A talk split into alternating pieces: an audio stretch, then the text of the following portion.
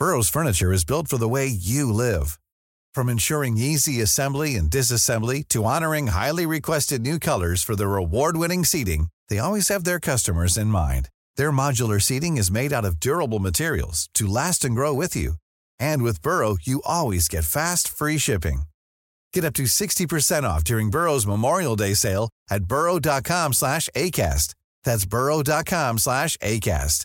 burrow.com slash ACAST. Après sa victoire à l'élection présidentielle, Emmanuel Macron est allé remercier ses équipes à son QG de campagne parisien. Le président a appelé ses troupes à se mobiliser et surtout continuer le combat pour les législatives. Face à Emmanuel Macron, les républicains clament haut et fort leur indépendance. Il n'y aura pas de rapprochement entre les deux partis. Information martelée par le président du parti, Christian Jacob. Le point dans un instant. Pas d'alliance non plus entre le Rassemblement national et le parti Reconquête, et ce, malgré les multiples appels du pied d'Éric Zemmour. Certains cadres du RN y voient de l'opportunisme. Depuis dimanche, les deux partis s'écharpent.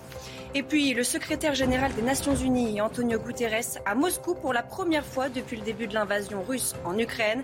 Il s'est entretenu avec le ministre russe des Affaires étrangères, Sergei Lavrov.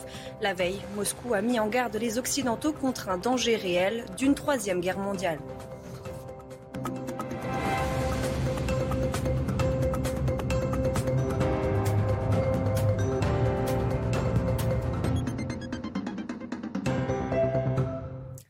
Bonsoir à tous et bienvenue dans votre édition de la nuit. Dans l'actualité, la première sortie d'Emmanuel Macron depuis sa réélection. Le président de la République s'est rendu dans son quartier général de campagne, rue du Rocher, à Paris.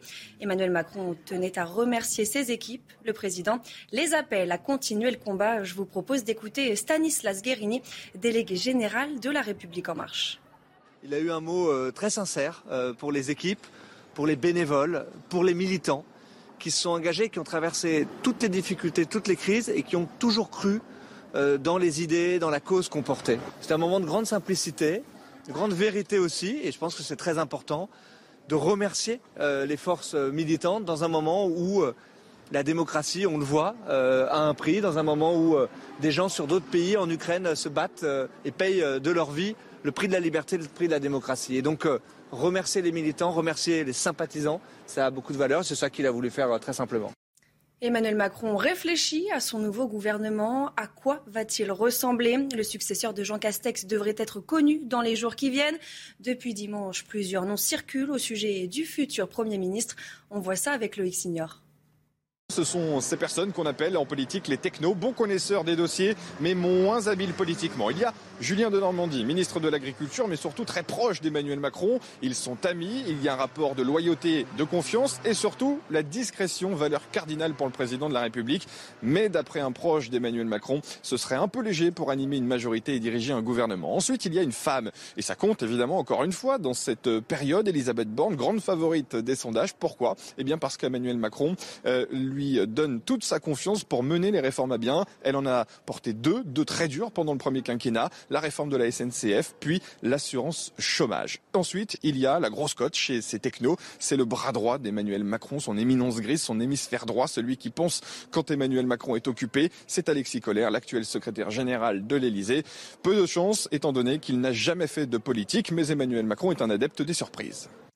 À l'approche des élections législatives, les républicains rejettent tout rapprochement avec la République en marche. Fragilisés par leur cuisante défaite à la présidentielle, les républicains ont réaffirmé ce mardi leur indépendance face à la Macronie, et ce, même si certains élus inquiets de leur survie plaident pour une coopération.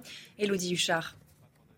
Les réunions se suivent et se ressemblent au siège des Républicains. Ce matin, c'est Christian Jacob, le président du parti, qui a pris la parole à l'issue de cette réunion, de ce conseil stratégique. Il a rappelé la ligne des Républicains qui est assez simple. C'est un parti qui doit rester indépendant, qui ne doit se rapprocher ni de Marine Le Pen, ni d'Emmanuel Macron. Ça, c'est pour ce qui sera écrit dans ce texte qui va nous être communiqué. Mais en revanche, on voit bien que les choses sont beaucoup plus compliquées en interne entre les élus qui ont envie de se rapprocher de ce parti unique qui va être mis en place par Emmanuel Macron, même si pour l'instant, Christian Jacob le rappelle, il faut être uni sur la ligne de départ. Tous ces candidats ont encore leur place au sein du parti. En revanche, attention à ceux qui seraient tentés de franchir la ligne rouge. Évidemment, ils auront des candidats, les républicains, face à eux. S'ils partent avec l'étiquette de la majorité présidentielle, ils seront aussi exclus du parti. Une réunion qui s'est de l'accord de tous les participants plutôt bien passée. Tout est peut-être dans le plutôt parce que ce texte a reçu deux abstentions, celle de Philippe Juvin et celle de Damien Abad, le président des députés républicains, qui explique que la digue doit être infranchissable aussi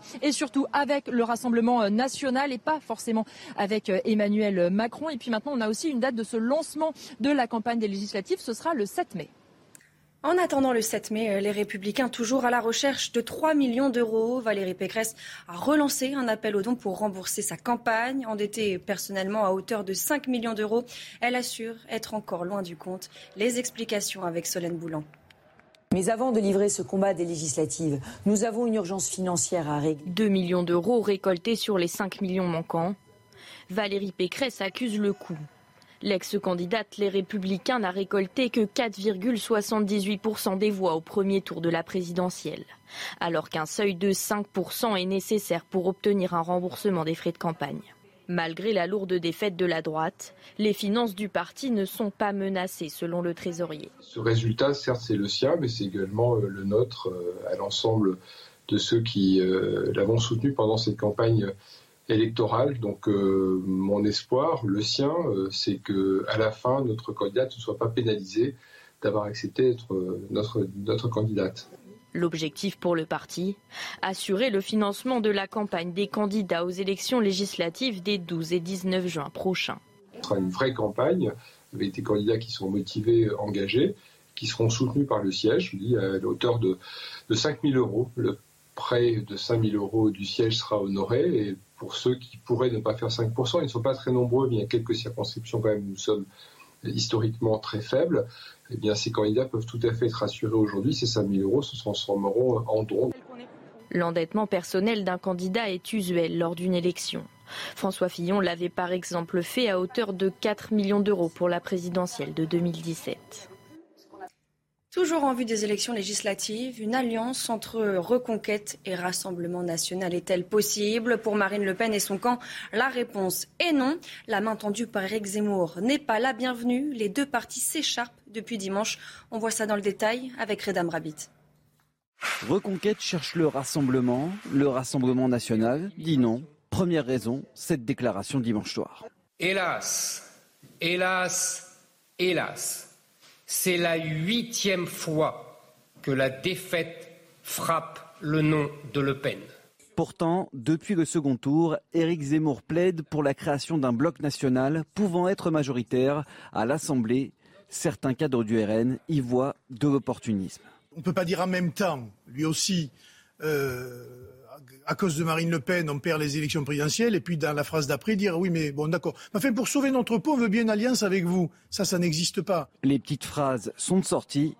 il va falloir qu'il vire Marion parce qu'elle fait partie de son bureau exécutif. Ça risque de lui porter malchance. Par ailleurs, comment oublier le passé? Les ralliements de Gilbert Collard ou encore Marion Maréchal? À Éric Zemmour, rien n'est encore pardonné.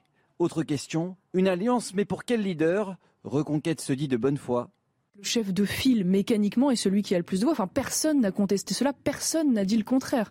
Mais le RN n'y croit pas. Éric Zemmour, son option, c'est plutôt vouloir essayer d'écarter à chaque fois euh, Marine Le Pen de tout cela et de ne pas reconnaître le fait qu'elle soit le leader de l'opposition. En médiateur, Jean-Marie Le Pen espère une réconciliation.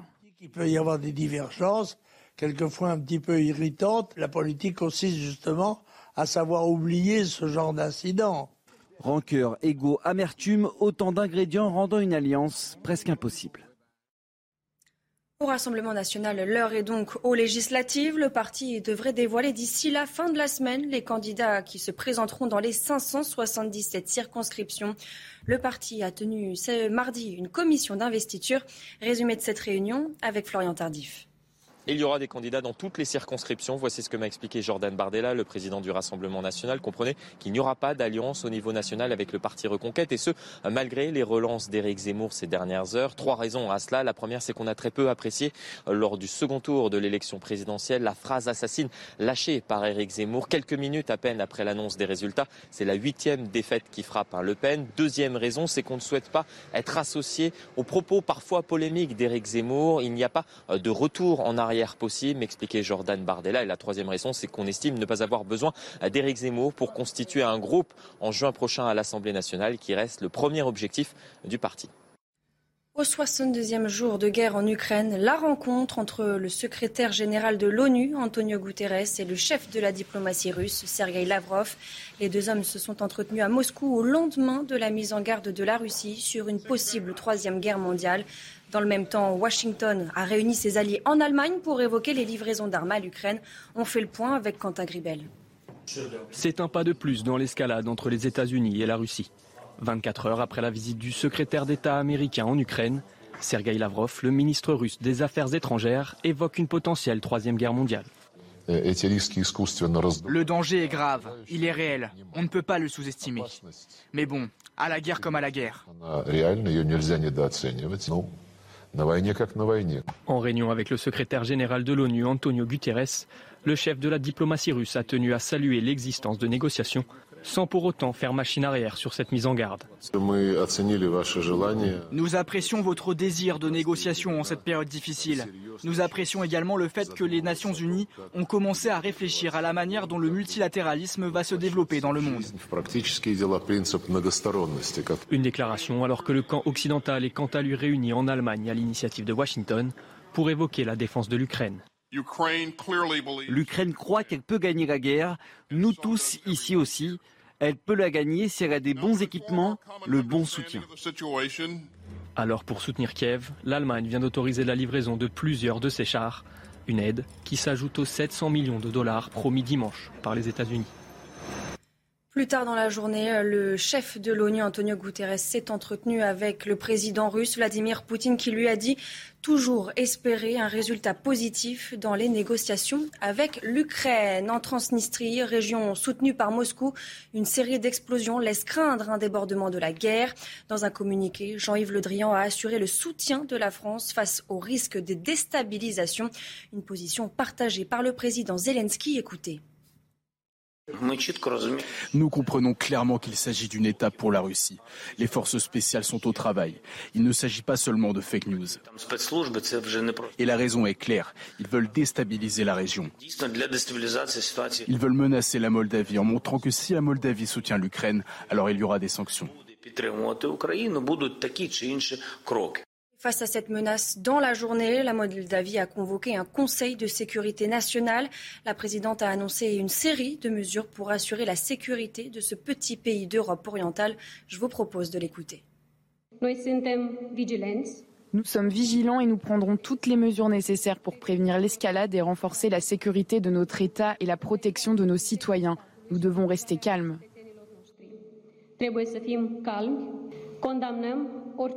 Nous condamnons toute provocation et toute tentative d'attirer la République de Moldavie dans des actions qui peuvent mettre en danger la paix dans notre pays. À Mariupol, la Russie avait promis de mettre en place un cessez-le-feu ce lundi afin d'évacuer les civils retranchés dans l'usine Azovstal. Une information démentie par Kiev qui affirme qu'aucun accord n'a été conclu pour créer un couloir humanitaire. Dans la ville portuaire, presque entièrement contrôlée par les Russes, quelques 100 000 civils sont toujours coincés. Les dernières images à l'intérieur de cette usine, commentées par Redam Rabbit. Au cœur de l'usine Azovstal de Mariupol, des soldats distribuent quelques vivres à des enfants. Des familles entassées, bunkerisées depuis plusieurs semaines dans ce complexe sidérurgique pour échapper à l'envahisseur russe. Certains parents sont à bout.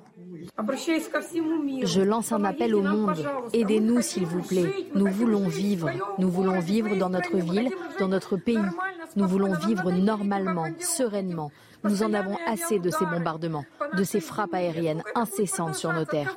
Combien de temps cela va-t-il durer Les conditions sur place sont spartiates. Les lits sont alignés les uns à côté des autres. L'espace utilisé jusqu'au dernier mètre carré. Cette mère nous montre ainsi la couche artisanale fabriquée avec des sacs en plastique pour son enfant. Les réserves commencent à manquer. Il nous reste de l'eau pour une semaine maximum et de la nourriture aussi. Si l'armée ukrainienne n'était pas là, je ne sais pas ce que nous aurions mangé au but. Moscou a annoncé un cessez-le-feu ce lundi pour évacuer Azovstal. Information démentie par le régime ukrainien. Retour en France après plusieurs semaines de baisse. Les prix des carburants repartent à la hausse. Regardez en ce moment, le litre de gasoil est à 1,88€ en moyenne, comptez 1,75€ pour le samplon 95 et 1,86€ pour le samplon 98. Une flambée des prix constatée par les automobilistes. Exemple dans cette station-service des Yvelines, Solène Boulan, avec les images de Fabrice Elsner. À la pompe de cette station-service des Yvelines, les prix s'envolent. Pour les automobilistes, faire le plein est presque un sacrifice. Je pense qu'entre le moment où euh, l'État a proposé son aide et le moment où les prix ont réaugmenté, euh, on n'a pas bien vu la différence. Ce qui est sûr, c'est qu'aujourd'hui, on est sur des tarifs qui sont, qui sont exorbitants et que ça devient quand même très très compliqué. C'est pas normal, hein. on va baisser pour monter après. Ça veut dire quoi ça? C'est pas logique. Hein. Là, ça devient problématique, hein, mais vraiment problématique. Ça va être un sacré budget et je pense qu'on va, on va, euh, ben on va, on va au gouffre. Hein. Depuis la semaine dernière, le prix du gazole a grimpé de 0,1%, celui du samplon 95 de 0,2% et plus 0,4% pour le samplon 98. Appliquée depuis plusieurs semaines, la ristourne gouvernementale de 18 centimes ne semble pas suffisante dans le contexte de la guerre en Ukraine où le prix du pétrole reste élevé. Hier, le ministre de l'économie Bruno Le Maire a annoncé travailler sur un mécanisme de soutien plus ciblé sur les gros rouleurs et les ménages modestes. Il pourrait voir le jour d'ici à cet été. Au deuxième jour du procès de la catastrophe ferroviaire de Bretigny-sur-Orge, les représentants légaux de la SNCF et de SNCF Réseau contestent les fautes reprochées. Le représentant légal du gestionnaire des voies a rappelé que la société ne partage pas les thèses des experts judiciaires qui soutiennent une défaillance de la maintenance. L'accident du 12 juillet 2013 avait fait 7 morts et plus de 400 blessés. Le début des débats, il va vers cette notion d'une dilution de quelque chose d'un peu flou sur le qui fait quoi, qui est responsable de quoi. Euh, moi, je vais demander, euh, dans le cours du procès au tribunal, de revenir aux fondamentaux. Les fondamentaux, c'est qu'RFF est propriétaire de son réseau et tenu d'une obligation de sécurité sur ce réseau. Elle sous-traite les opérations de terrain à SNCF, mais il n'empêche que c'est sa responsabilité, conjointement avec SNCF. Et puis euh, Vincent Lindon succède à Spike Lee. L'acteur français de 62 ans présidera le mois prochain le jury du Festival de Cannes. L'an dernier, Vincent Lindon était à l'affiche de la Palme d'Or, le film Titane. Il est le premier français à tenir ce rôle depuis Isabelle Huppert en 2009. Et c'est la fin de cette édition. Tout de suite, le JT Sport. Et on ouvre ce journal des sports avec l'événement de ce mardi, Manchester City qui s'est imposé face au Real Madrid en demi-finale allée de la Ligue des Champions.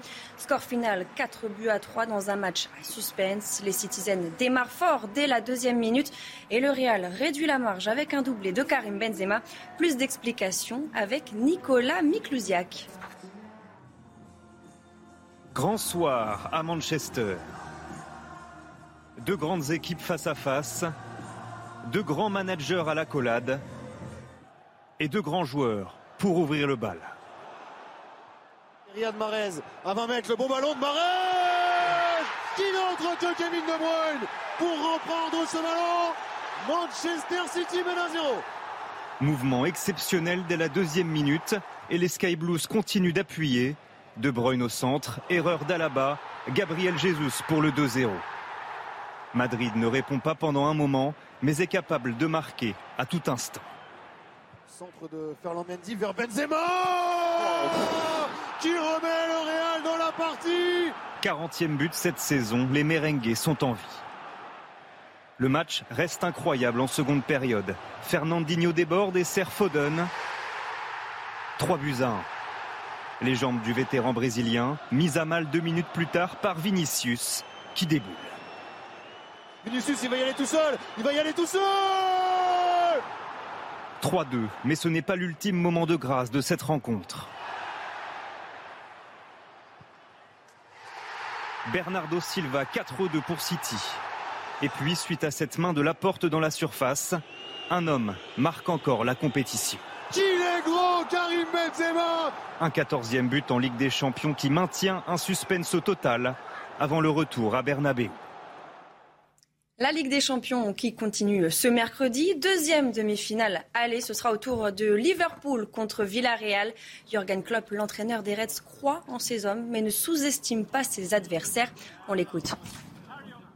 Semi-final of the Champions League. Imagine you would, uh, I would stand here and um, I would think, so I would plan already the, the trip to, to, Paris, to Paris, and we don't do that obviously. So we know who we'll face, and we try to be as good prepared as possible.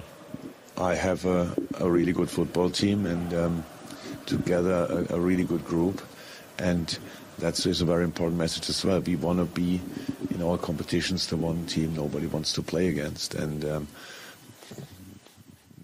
we better would show that tomorrow night because otherwise we'll uh, have more problems, even, even more problems than we uh, can expect now.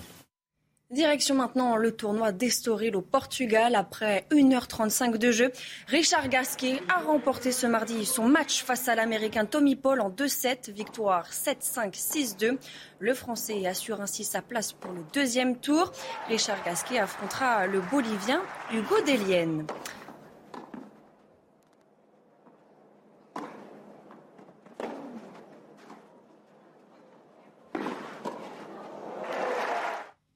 Toujours en tennis, cette confirmation ce mardi, Wimbledon indique qu'un pass vaccinal ne sera finalement pas nécessaire pour disputer le tournoi. Une bonne nouvelle pour le numéro 1 mondial. Novak Djokovic pourra participer au Grand Chelem britannique en juillet. Privé de l'Open d'Australie par les autorités locales en janvier dernier, le Serbe pourra défendre ses chances sur le gazon où il est triple tenant du titre. Après sa victoire à l'élection présidentielle, Emmanuel Macron est allé euh, ce mardi remercier ses équipes à son QG de campagne parisien. Le président a appelé ses troupes à se mobiliser et à continuer le combat pour les législatives. Restez bien avec nous, on y revient dans quelques instants sur CNews. Retrouvez tous nos programmes et plus sur cnews.fr. Hey, it's Danny Pellegrino from Everything Iconic. Ready to upgrade your style game without blowing your budget? Check out Quince. They've got all the good stuff shirts and polos, activewear, and fine leather goods, all at 50 to 80% less than other high end brands. And the best part? They're all about safe, ethical, and responsible manufacturing. Get that luxury vibe without the luxury price tag. Hit up quince.com slash upgrade for free shipping and 365 day returns on your next order. That's quince.com slash upgrade.